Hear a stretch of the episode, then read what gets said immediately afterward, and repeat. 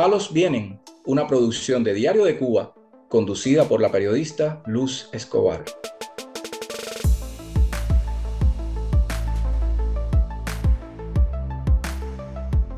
Hoy es viernes 23 de febrero. Soy Luz Escobar y les doy la bienvenida a Palos Vienen en vivo por aquí por X, el podcast de derechos humanos de Diario de Cuba Hoy tendremos un invitado que nos viene a hablar sobre los derechos humanos de los presos políticos en Cuba y sobre su situación actual gracias al trabajo que, hace en su ONG Prisoner Defenders, Javier Larrondo, que enseguida se nos une. Como siempre, primero, antes de empezar a hablar del tema que, que nos ocupa, vamos a hacer como ese resumen de lo que hemos tratado en la semana, estos temas que, que nos han ocupado en el podcast de, de lunes a jueves.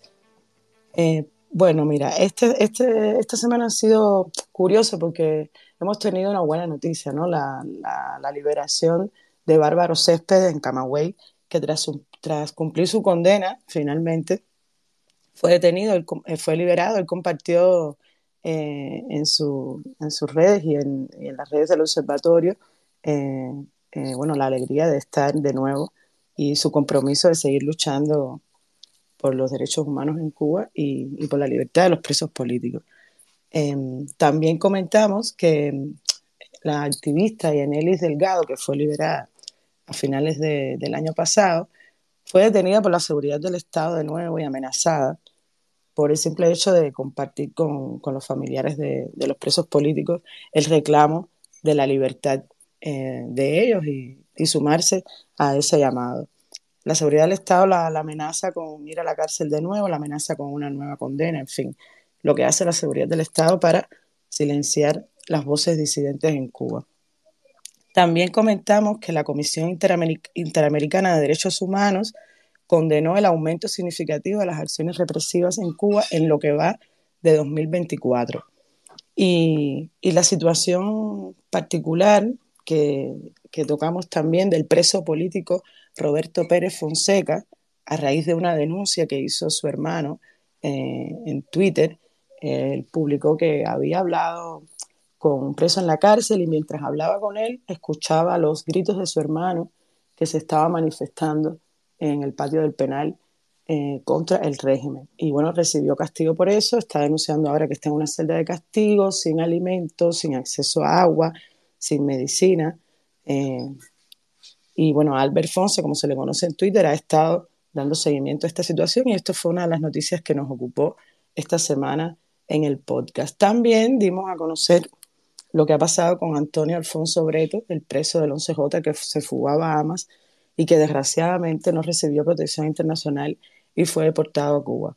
Esto es algo muy grave y, y que, bueno, hemos estado denunciando y ahora está, está en la cárcel y fue, y fue trasladado al Combinado del Este, que es donde se encuentra ahora después de estar en Villamarista. Igual también comentamos que la ONG Artículo 19 registró 178 agresiones en Cuba contra periodistas y activistas en los últimos seis meses del año pasado. También eh, estuvimos al habla en Palos Vienes con la mamá de Zulmira, Zulmira Martínez, que todavía sigue presa. Ha pasado más de un año, no tiene petición fiscal, eh, los abogados que, que, ha tenido se, niegan a, o sea, a defender eh, con uñas y dientes este caso, que por supuesto ya debería estar libre hace mucho rato, de hecho ni debió estar presa nunca, y la madre de Zulmira ha buscado un nuevo abogado y está tratando de ver cómo, cómo saca a su hija de la cárcel, porque bueno, está viviendo en, una desesperanza total.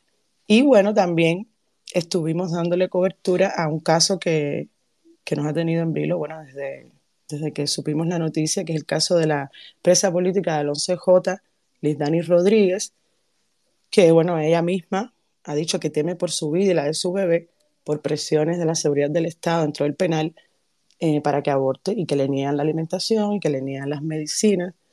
Y en fin, gracias a trabajo, al trabajo de, de la ONG Prisoners Defender y de muchísimas organizaciones internacionales, Eh, este caso ha tenido un impacto importante, ha salido en, en medios como El País, CNN, de, de una lectura eh, bastante internacional, además de, por supuesto, todas las páginas de los medios independientes cubanos. Eh, aquí tenemos a, a, Javier Larrondo ya con nosotros y, y quiero empezar por ahí, Javier. Eh, vamos a tener una, una entrevista que va a abordar varios puntos del trabajo de la organización, pero sé que Prisoner Defender estuvo denunciando ante la ONU este caso de, de Lizani y me gustaría comenzar por ahí que me hablara de cómo ha sido ese impacto y cómo ha sido eh, este, este caso para ustedes, qué, qué impacto ha, ha, tenido esta denuncia. Un placer estar contigo, Luz.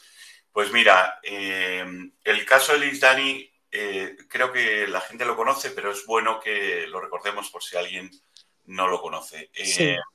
Liz Dani es una presa política del 11 de julio. Liz Dani se manifestó de la forma más pacífica eh, posible, al igual que el 99% de los manifestantes. Pero ella tenía una afiliación con la Asociación de Yorubas Libres de Cuba. Ella es feligresa yoruba y estaba relacionada con Loreto y con Donaida, otros dos presos que están en prisión por ser de la Asociación de Yorubas Libres de Cuba mm. eh, y por participar en, en, el 11 de julio. Bueno, pues a Lizdani le han aplicado ocho años de prisión sin ninguna justificación. La sentencia es una vergüenza absoluta. Como todas las del 11J, por supuesto, la metieron en prisión provisional sin tutela judicial, no tuvo derecho a un abogado independiente, todas las barbaridades que ocurren en Cuba que descalifican todos los procesos. Pero es que además, resulta que Liz Dani eh, y su marido, que llevan ocho años juntos, eh, en noviembre tuvieron la oportunidad de tener una visita conyugal.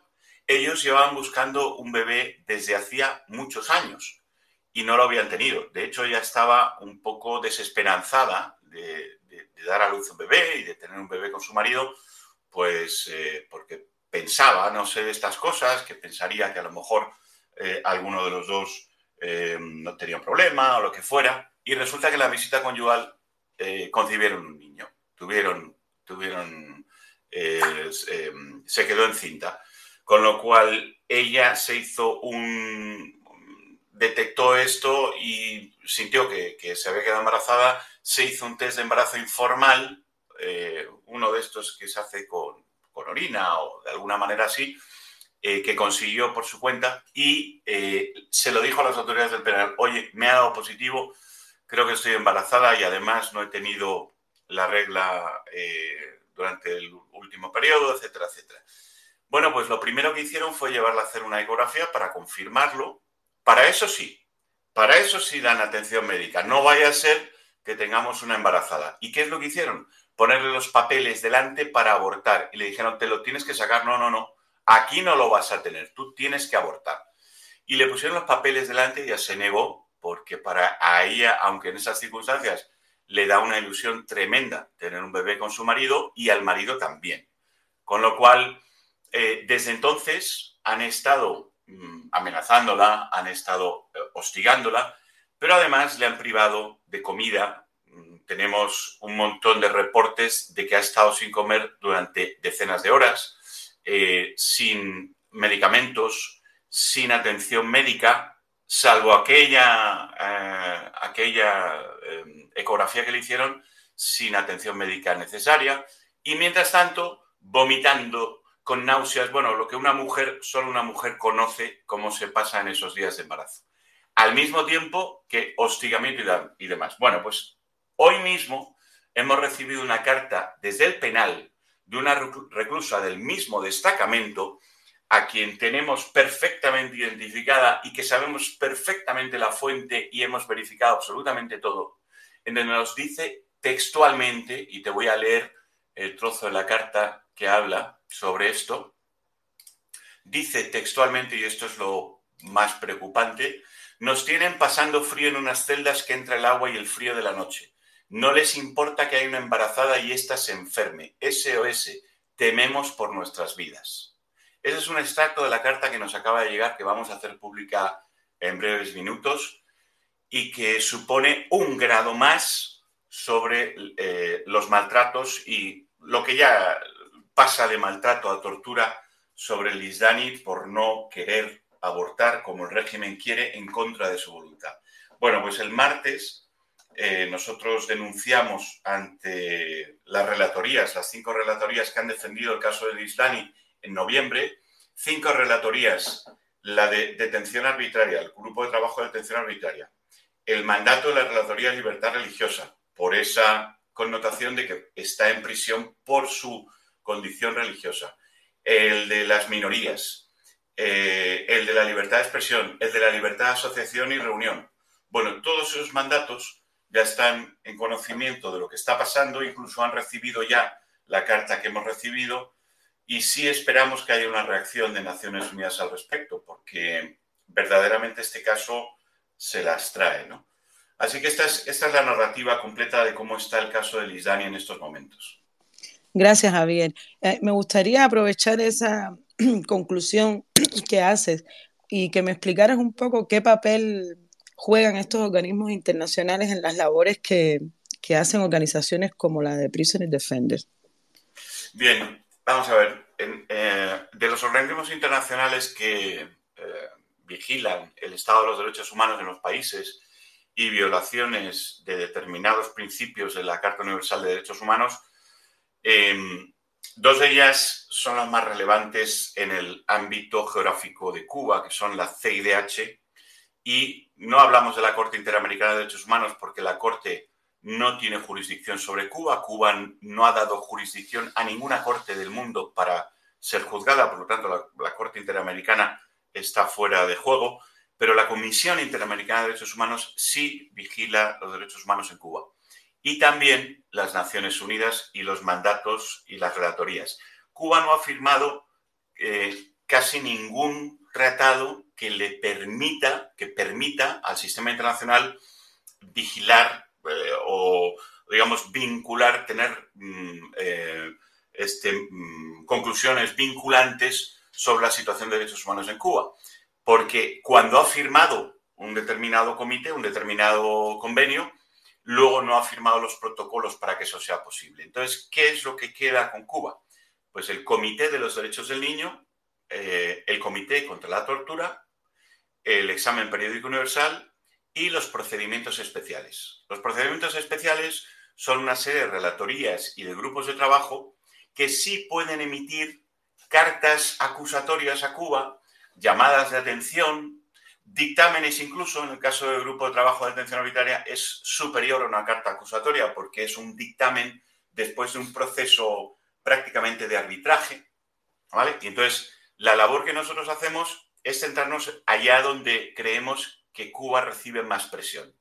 En la CIDH hemos hecho muchos, muchos procedimientos y hemos ganado muchos procedimientos, pero sabemos que la CIDH tiene una influencia sobre Cuba eh, muy limitada porque Cuba ha conseguido trasladar que en su caso, con respecto a la CIDH, porque en la CIDH Estados Unidos es un país importante, en la OEA, digamos, en el sistema interamericano, Estados Unidos es un país importante, ella ha dejado, digamos, ha trasladado que todo lo que sale de la CIDH y de la OEA son con respecto a Cuba, son temas absolutamente políticos y que no tienen ningún valor.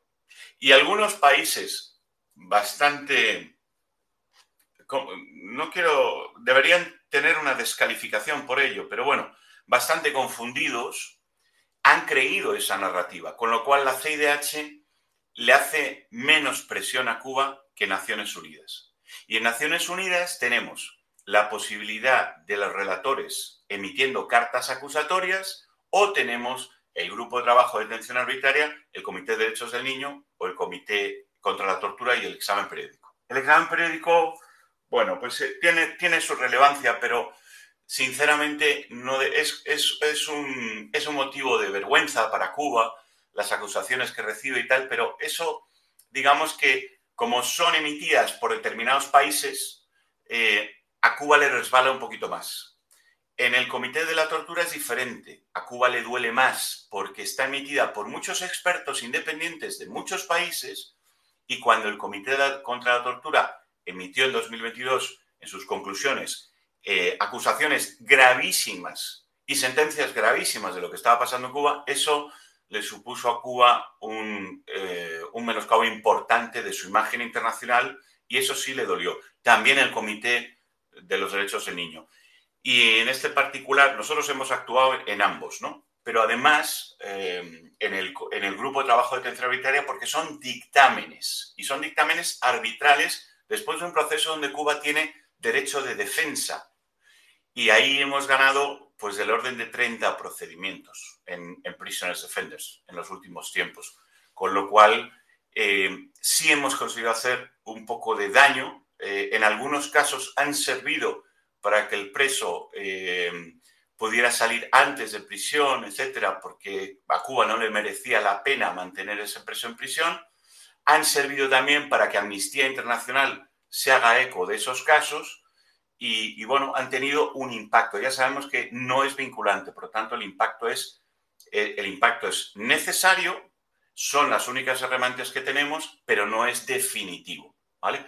En el caso de cartas acusatorias, eh, ha habido cartas acusatorias que le han dolido a Cuba tremendamente y que sí le afectan y le generan una presión importante, como la de esclavitud y trata de personas de las misiones médicas, que ha habido dos cartas acusatorias eh, tremendamente importantes de dos relatorías. Por lo tanto, ahí mmm, sí que hemos eh, conseguido que el mundo empiece a entender lo que son las misiones, no solo las médicas, sino las misiones en general, lo que ellos llaman misiones, que llevan hasta, venden hasta camareros a, multinacionales grandísimas, los venden a, cambio del, del 80% de su salario y tenemos los contratos que lo demuestran y bueno, hemos conseguido demostrar muchísimas cosas y ahí sí le duele. En el caso de la última acusación, pues eh, le va a doler por duplicado.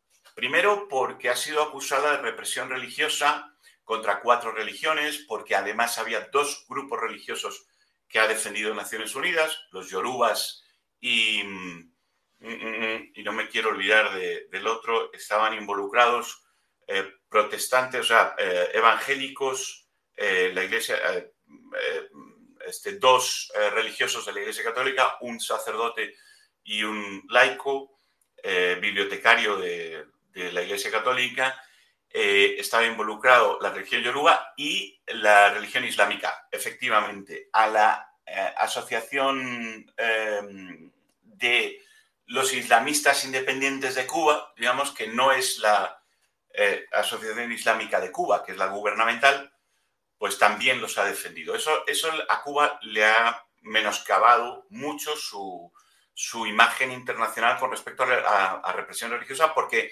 antes no había pasado nunca. Entonces es muy importante. ¿no? Y, además 11 casos de religiosos de cuatro religiones reprimidos hasta con torturas, indicaba la carta acusatoria de Naciones Unidas. ¿no?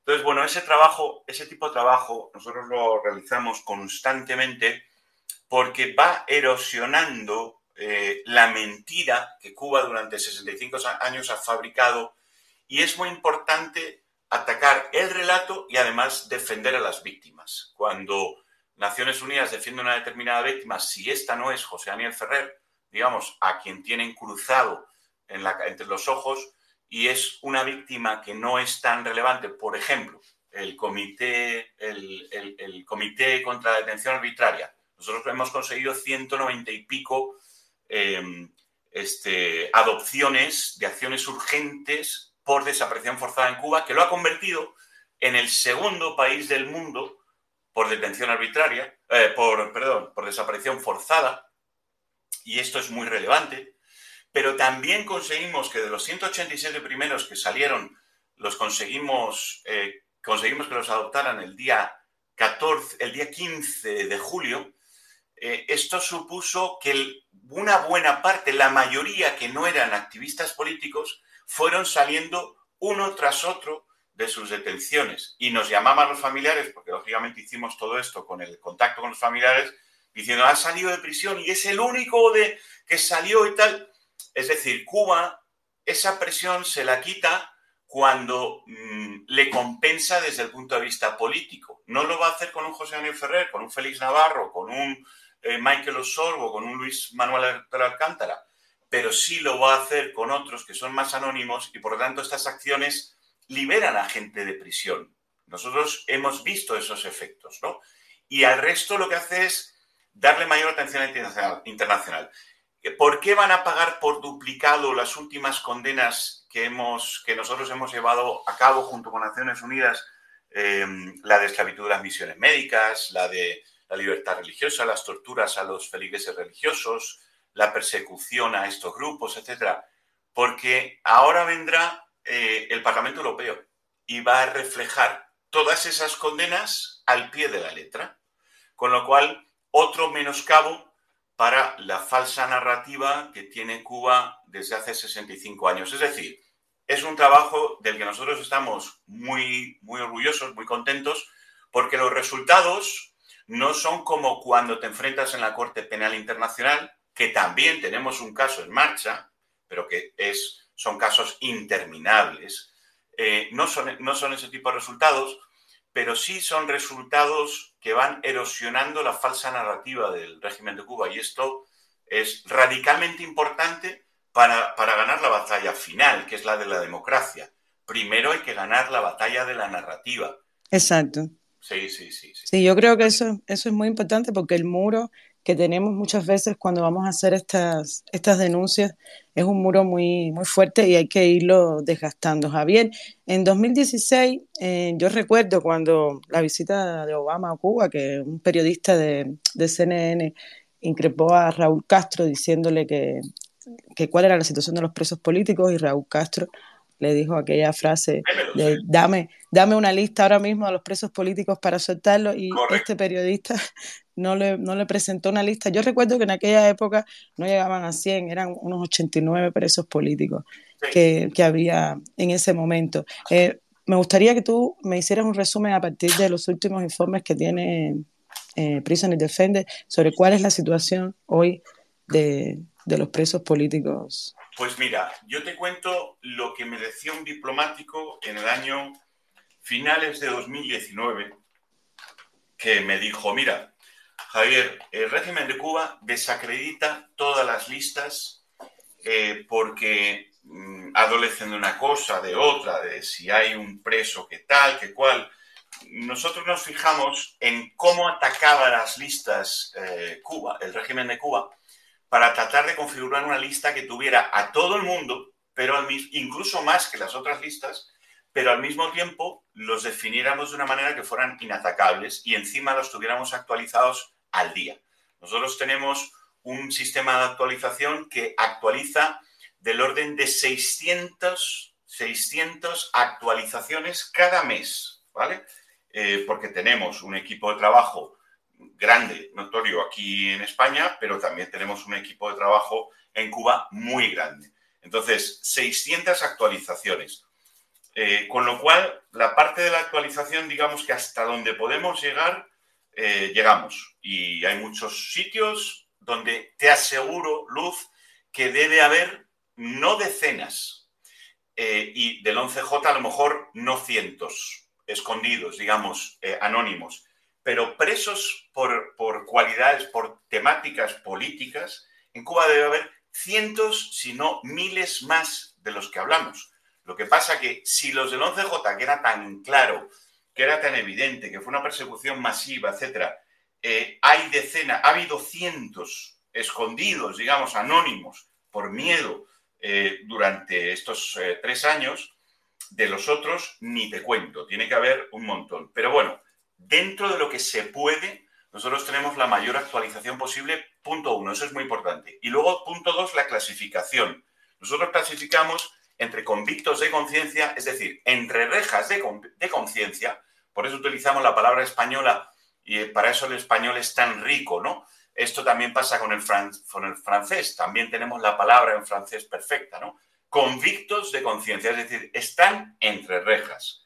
Luego hablamos de condenados de conciencia que son personas que tienen medidas cautelares, eh, eh, medidas subsidiarias de pena, etcétera, que les limitan la libertad, incluso en algunos casos, pues eh, en muchos casos, trabajo correccional sin internamiento, etcétera, que están sometidos a un, a un régimen de limitación de libertad, de hostigamiento, etcétera, muy grande, que no eran contemplados anteriormente. Yo, una de las cosas que nos fijamos con José Daniel Ferrer es que entraban un preso, lo soltaban con libertad condicional, el preso decía cualquier cosa, lo volvían a revocar, estaba entrando y saliendo constantemente y su privación de libertad no era física siempre entre barrotes, pero era siempre constante con respecto a eh, lo que es la libertad de un ser humano. Por lo tanto, dijimos, oye, esto hay que contemplarlo, porque no hay que olvidar que José Daniel Ferrer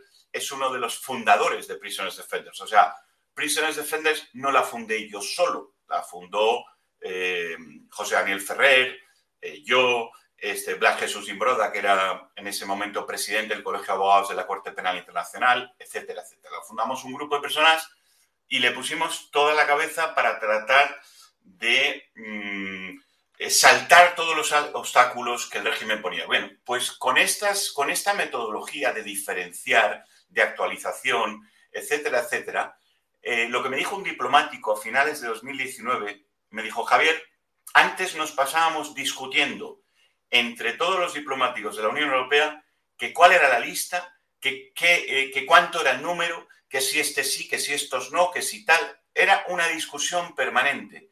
Y desde que tenemos vuestra lista, ya no discutimos sobre la lista, discutimos sobre a quiénes defender, a quiénes priorizar, y eso me llenó de alegría, porque era el objetivo. Es decir, eh, Raúl Castro se basó en esa confusión para tratar de, sacar ese tipo de, em, de tener ese tipo de salida. Hoy en día no la tiene. Hoy en día el régimen de Cuba no tiene salida frente a la lista de presos políticos. Que hay alguno que pone que está en el combinado y de repente ha pasado a una eh, cárcel de trabajo forzado en régimen, no en régimen abierto, sino eh, eh, quemando, realizando, fabricando carbón, etcétera, etcétera. Bueno, eso se nos puede escapar un mes, dos meses, pero al tercer mes, como tenemos un sistema de vigilancia grande, al final lo damos con ello. Pero eso no es relevante. Lo relevante es tener un nombre en la lista que no debe estar, por eso las bajas para nosotros son tan importantes. O sea, buscamos todo aquel que sale de prisión, llamamos a todas las familias todos los meses y varias veces, y las altas también. Es decir, ahora nos están llegando muchos presos eh, de madres desconsoladas que están viendo que el anonimato no les ha servido de nada. Exactamente. Eso lo hablaba con el hoy yo el viernes pasado, la importancia de la denuncia. Correcto, correcto. Es que el anonimato, y esto no lo saben, pero eh, y no lo saben las familias, porque tú no te puedes imaginar que un gobierno sea tan perverso. Y el anonimato, el que tú bajes la cabeza, lo único que hace es que te la hundan más en el piso. Ese es el problema. Entonces, esas personas que estaban en anonimato, cuando vienen, vienen ya con casos desesperados. Y, sin embargo, las que han hablado y se resisten en prisión y tal, algunos están con casos desesperados, los más peligrosos políticamente según el criterio del régimen, pero otros no tanto. Es decir, el, anonimato, sin duda alguna, es un menoscabo para la seguridad física, emocional eh, y, de la persona que está en prisión por motivos políticos. ¿no? Lo hemos visto, sí. Es, algo que yo también he notado. Eh, en, este, en este periodo que, he cubierto este tema. Eh, Javier, me gustaría que, que, tú identificaras, porque bueno, al estar muy pendiente de estos informes, me imagino que, que podrás hacer esto, identificaras cuáles son las figuras legales por las que más eh, causan en Cuba a los prisioneros políticos hoy. Bueno, antes del 11 de julio era lo más usual era el impago de multas, el desacato, el atentado. Cuando querían meterle muchos años, porque era peligrosa la persona, le metían atentado. Eh, cuando querían darle un, susto de un año, eh, pues le metían un desacato. Cuando querían meterle un susto de seis meses, le metían un, un impago de multas, multas arbitrarias, claro, porque en Cuba estaba penado con seis meses, en el anterior Código Penal estaba penado con seis meses el impago de una multa y eso era muy utilizado por el régimen. Eh, que no se me escape ninguno, resistencia también se lo metían de gratis, mm, la resistencia. Tenemos varios casos que hemos ganado en Naciones Unidas con resistencia también. Mm, la peligrosidad social predictiva también, en menor medida, eh, porque suena tan mal y es tan poco defendible, que eso se lo hacían a los que no eran conocidos y lo han hecho con 11.000 personas. 11.000 personas están condenadas en Cuba. Todos los años, todos los años, regularmente hay 11.000 personas que están condenadas. Más o menos 3.800 entran y 3.800 cumplen condena. Más o menos es lo que ha mantenido el régimen durante muchos años porque hemos tenido acceso a los datos, a la data eh, durante bastantes años. De esto se hizo, por cierto, eco el Comité contra la Tortura de Naciones Unidas, precisamente de esto. Por eso cambiaron en el Código Penal la figura predictiva que estaba del artículo 72 al 84, quitaron esos artículos que eran tan obvios y dejaron el artículo 434.1 nuevo y el 189.3 nuevo de, de desobediencia. Por cierto, desobediencia, otro creo, no sé si lo he mencionado, pero eso era otro de los delitos habituales. Bueno, pues ahora la predictiva se ejecuta porque el 4, si no me equivoco mal, eh, si no me equivoco el numerito, era el artículo 434.1, eh, dice que las autoridades pueden advertirte, ta, ta, ta, ta. Bien. Y el 189.3 retoma eso para decir a los ciudadanos que no han eh, hecho caso a las advertencias, se les puede eh, imputar penalmente por un año por desobediencia, lo cual es una aberración porque el 434 viene a decir que a los ciudadanos que se les advierte porque se les prevé una conducta que en el futuro podrían delinquir, entonces ya estamos hablando de lo mismo que la predictiva. Esto Exacto, o sea, lo que quiere decir es que a pesar de que ellos han vendido la idea de que han quitado esta figura de, de las leyes cubanas, eso se mantiene sigue intacta. Lo que están haciendo ahora es, meter cientos de personas por desobediencia, por no acatar las advertencias de las autoridades, por ser ellos proclives a delinquir en el futuro. Tú fíjate, o sea, en las autoridades te advierten de que tú eres proclive a delinquir en el futuro. Tienes que dejar de hablar con Loreto Hernández, por ejemplo, de la Asociación Yoruba Libres de Cuba. Al cabo de seis meses tú sigues hablando con Loreto, pero no has cometido delito. Bueno, pues te meten el 189.3 y te meten por eh, desobediencia un año de prisión, sin haber cometido delito. Es lo mismo, lo que pasa que lo han escondido mucho más, porque para esto sirve la denuncia, para hacerles más difícil y más cada vez más enrevesado el que, el que, el que puedan seguir con su metódica, ¿no? Eh, para dificultarles, para ponerles palos en las ruedas de su represión, ¿no? Entonces, bueno, pues en ese sentido cambiaron el Código Penal por la denuncia de 2020, de 13 de enero de 2020, que hicimos sobre la predilectiva. Por cierto, un trabajo que hicimos con Civil Rights Offenders y, con, una persona que estaba en Cuba, eh, que luego salió a Miami y que, bueno, no te puedes imaginar los cientos de folios que consiguió. Consiguió todos los... Em, los expedientes de predilectiva de todos los presos y además lo consiguió pagándolos por una cantidad irrisoria. Y lo que hicimos fue, de los 11.000 casos, verificamos 200 y pico, por supuesto se lo reportamos al Comité contra la Tortura y por eso se hizo eco de aquel tema y por eso han cambiado el Código Penal, ¿no? O sea, fue una investigación de aproximadamente cuatro meses que dio unos frutos bueno, pues mucho más grandes de, los, de lo esperado, ¿no? Y, de ahí, de ahí, Luz, salió el que Cuba hoy es el país número dos del mundo por eh, renta per cápita, por, por em, perdón, por, por tasa per, eh, por cada 100.000 habitantes de presos, 90.000 presos. 90.000 cuando, cuando en 2016, del dato que te comenté ahorita, eran 70.000 según la organización de Lizardo Sánchez, el Comité de Derechos Humanos y Reconciliación Nacional. O sea, estamos hablando de una cifra escandalosa. Correcto, pero es que eh, hasta, hasta este año, a primeros de enero, el World Prison Brief, que es el que hace eh, de la Universidad de, Londres y tal, que es el que hace el, estado de número de reclusos en todos los países del mundo y es el del que se fían todas las instituciones eh, diplomáticas, hasta ese momento figuraban 57.000 en Cuba, porque en 2012 una nota de prensa sacó el dato de 57.000, una nota en un diarito de estos, en estos panfletos del régimen, sacó la cifra y el World Prison Brief la tomó como cierta. Era mentira. Eh, luego Elizardo hizo su estimación, estimo que a lo mejor 70.000, pero realmente nadie le hizo caso. O sea, el World Prison Brief no lo cambió. Y fíjate que nosotros lo sacamos en 2020, enero, y el World Prison Brief eh, lo ha cambiado este año 2024, es decir, cuatro años. Estuvieron estudiando cuatro años. Cuatro años cuando les mandamos toda la documentación oficial. ¿Y qué es lo que ponen? Ponen que el dato es de enero de 2020 del Ministerio del Interior, porque le pasamos la documentación del Ministerio del Interior con todos los sellos, con todas las firmas, con absolutamente todos los membretes de, documentos secretos y tal que logramos extraer del régimen, ¿no?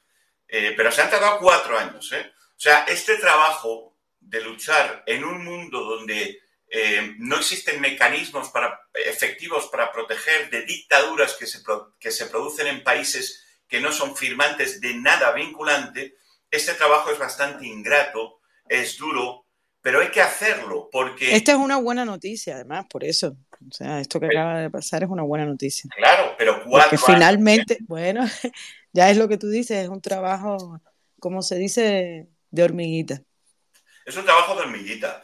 Ahora, el resultado está ahí. Cuando hoy el día se, se, describe a Cuba, se dice hay 90.000 presos en las cárceles de Cuba, hay 11.000 por predelictiva, hay 1.066 presos políticos, hay, todos son torturados, porque mm, todo eso, eh, los jueces, los fiscales y los abogados no son independientes. Es más, los abogados, Naciones Unidas ha dicho que no son válidos para el proceso internacional y suponen una falta de debido proceso porque dependen del Ministerio de Justicia, cosa que también logramos ahí con, como hormiguitas haciendo dictámenes jurídicos sobre cómo operan y cuál es la legislación que está sosteniendo la Asociación Nacional de Bufetes Colectivos.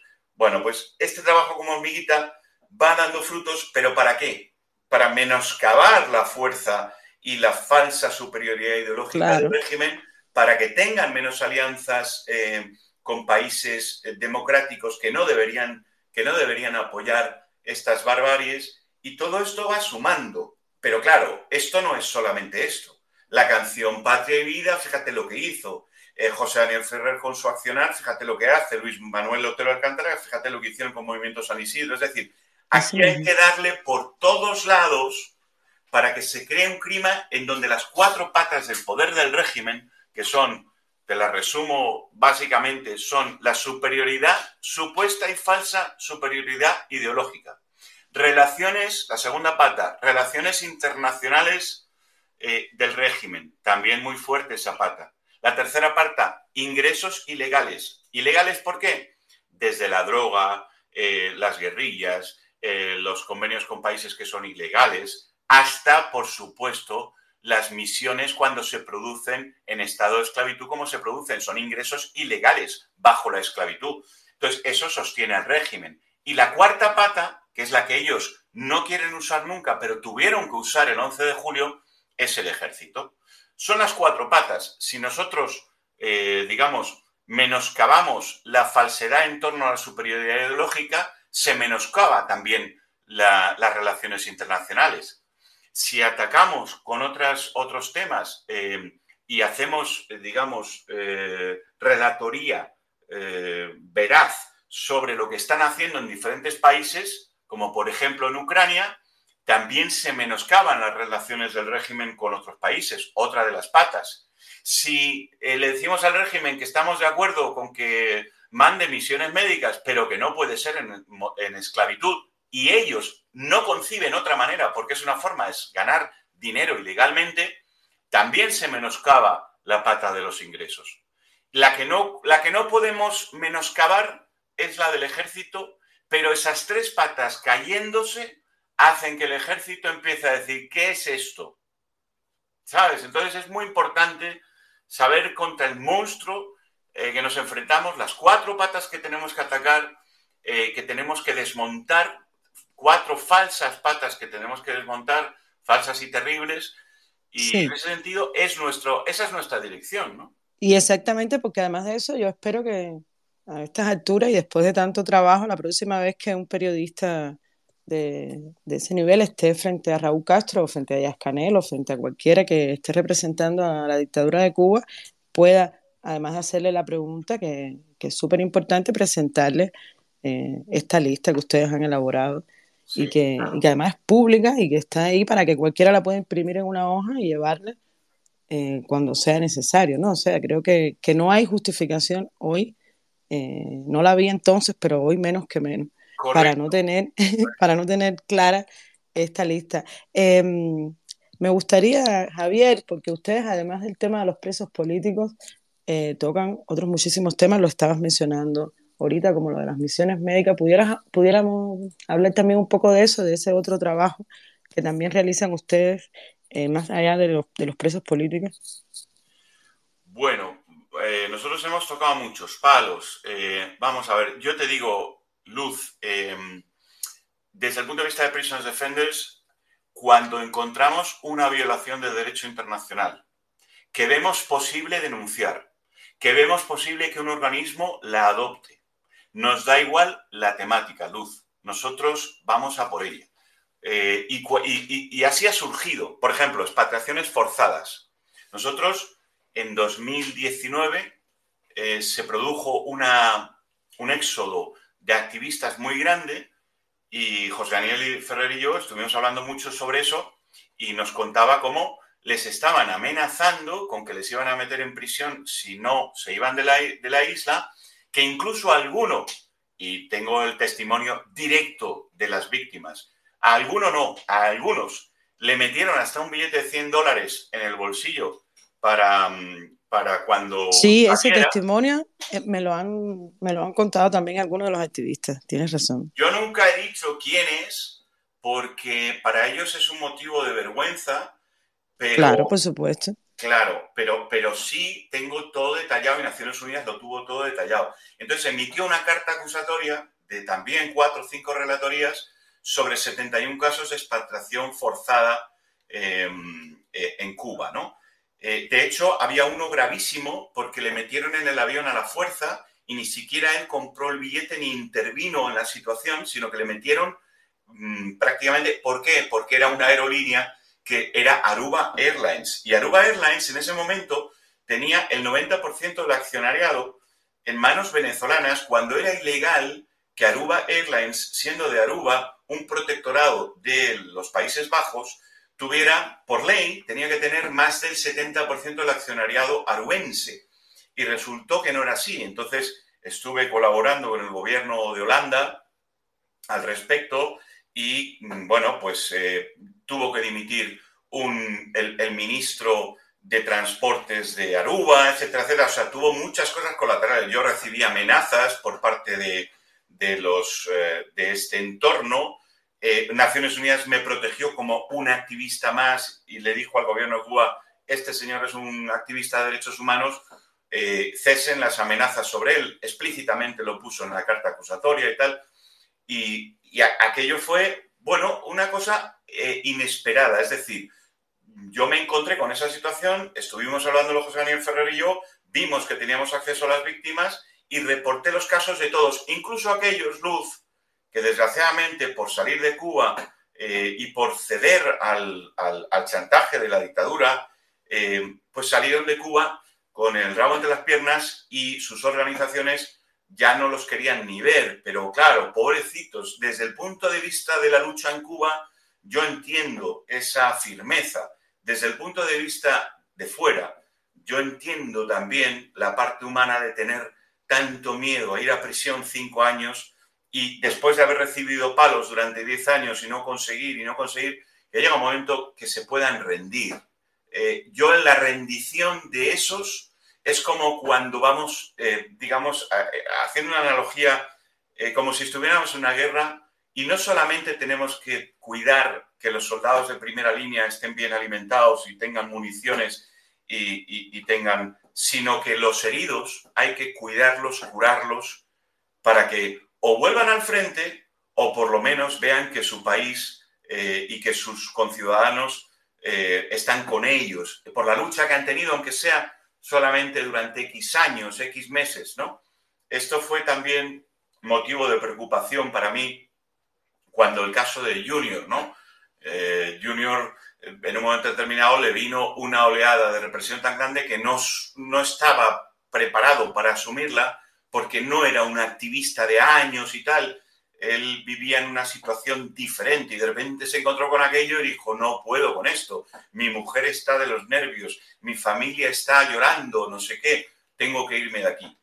Y, eso, desde el punto de vista, para todos, fue eh, muy triste, pero desde el punto de vista humano yo quise entenderlo, quise entenderlo y no, no lo vi como si fuera una traición, sino una, vamos a ver, estamos abogando por la libertad del ser humano, estamos abogando por la democracia, estamos abogando por la diversidad.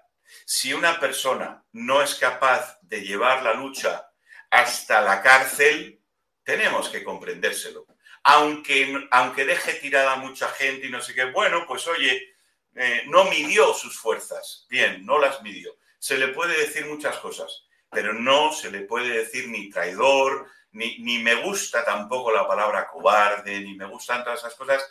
Y trato de comprender mucho a las personas que viven esa situación y de respetarles mucho, porque además eh, Junior, cuando ha salido, eh, ha tenido una actuación defendiendo la democracia en Cuba y tirándole fuerte al régimen y con una dialéctica que tiene maravillosa. Junior es una persona muy culta y tal, que, que es un, un, digamos, es una activista que hoy en día está siendo, está siendo de importancia para em, desactivar la falsa superioridad ideológica del régimen y por lo tanto todo aquel que haga algo, no, no tengo que exigirle que haga lo que espero, pero todo aquel que haga algo útil contra el régimen para mí es válido y lo apoyo. A algunos les apoyaré más, a otros menos, pero todos son válidos y desde luego críticas no me gusta ni hacerlas ni que las hagan, ¿no? Esa actitud tuya, Javier, creo que tiene que ver con la cercanía que has tenido a tantos casos graves de violaciones de derechos humanos en Cuba, a tantos casos graves de actos de repudio, de, secuestros por parte de la seguridad del Estado. Y eso forma parte de tu sensibilidad. Eh, antes de cerrar y, ver si alguien tiene alguna pregunta que hacerte, me gustaría eh, que tú me hablaras de cuál ha sido el momento más difícil para ti en este recorrido que has tenido acompañando a los presos políticos cubanos y sus familiares. Pues mira, los momentos más difíciles, eh, primero, los momentos más difíciles son el fuego amigo. Ese es el momento más difícil. Porque el fuego que me viene de la dictadura, está asumido. Yo hubo un momento en el que, mira, yo cuando empiezo con Prisoners Defenders, yo lo hago como, digamos, defensa jurídica, empezamos a, ganar casos y demás, y yo estaba un poco, eh, eh, un poco en la sombra, yo no hacía declaraciones, no salía por muchos lados.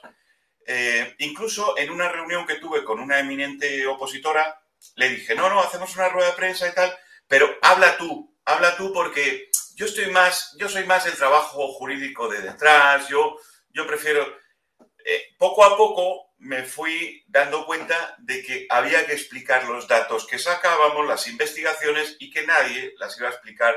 Lo, lo que nosotros hacíamos en Prisiones Defender, nadie los iba a explicar como yo o como las personas que estamos en prisiones. Con lo cual, eh, tuve que ir saliendo más a la luz, eh, saliendo más entrevistas, más cosas y tal. Desde entonces asumí que eh, mi vida puede estar en peligro, la dictadura me va a atacar en lo personal, en lo familiar, en lo público, en lo privado, em, en todo. O sea, si me ven, eh, yo fumo tabaco de liar. Aquí en España es muy habitual. El tabaco de liar es un tabaco, eh, ¿cómo se le llama? En virutas, ¿no?